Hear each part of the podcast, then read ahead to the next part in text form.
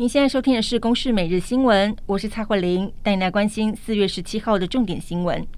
全民普发现金六千元政策今天起在开放邮局领现，不到半小时就已经有超过五万人领取。民众只要带身份证以及健保卡到邮局临柜就可以办理。而为了疏解临柜窗口的人潮，第一周是采取分流的方式，身份证或是居留证单号者可以在星期一、三、五来领取，而双号则是在星期二、四、六来领取。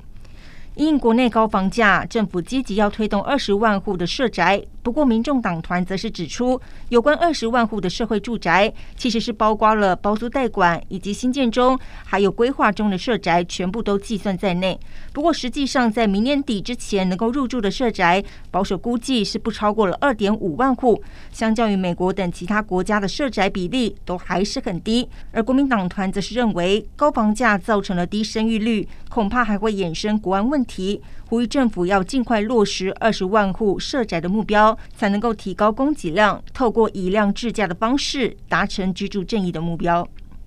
共军动作不断，今天国防部又侦测到十八架次的共机扰台，其中有四架次越过西南空域。不过，美国海军今天则表示，驱逐舰米利厄斯号在昨天通过台湾海峡，并且形容这一次航行为例行性的穿越。国防部则表示，国军全程掌握我周边海空域的相关动态，状况都是正常。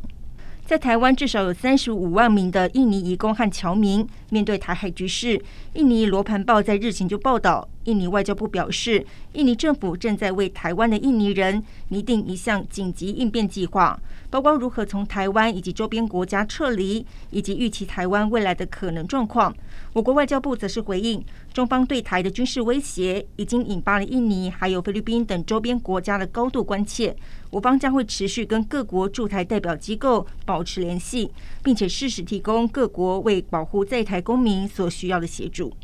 乌俄战争持续一年多，俄罗斯近期扩大征兵，上星期通过新法，确定要采取数位征兵，联动公部门的系统，要防止钻漏洞、躲避征召的意难。而消息一出，有许多人开始转而寻求 NGO 来协助逃兵役，因为无论是参军或是抗争，后果都是很惨重。而俄军则是持续在克里米亚半岛加强防御，要阻止乌克兰的反攻计划。以上由公式新闻制作，谢谢您的收听。